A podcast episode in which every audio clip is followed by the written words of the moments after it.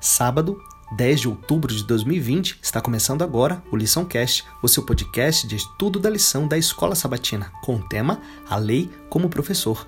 O verso para memorizar se encontra no livro de Deuteronômio, capítulo 6, verso 5, e diz o seguinte: Amarás, pois, o Senhor teu Deus de todo o teu coração, de toda a tua força e de todo o teu entendimento.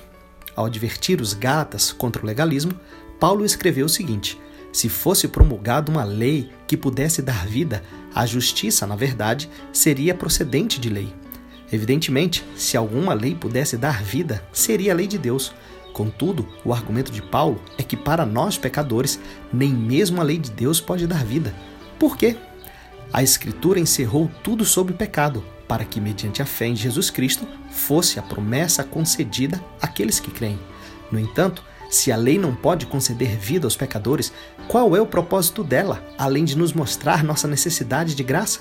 Então, a lei teria apenas uma função negativa, existindo somente para nos mostrar nossos pecados? Não. A lei também existe para nos indicar o caminho à vida, que é encontrada somente em Cristo Jesus.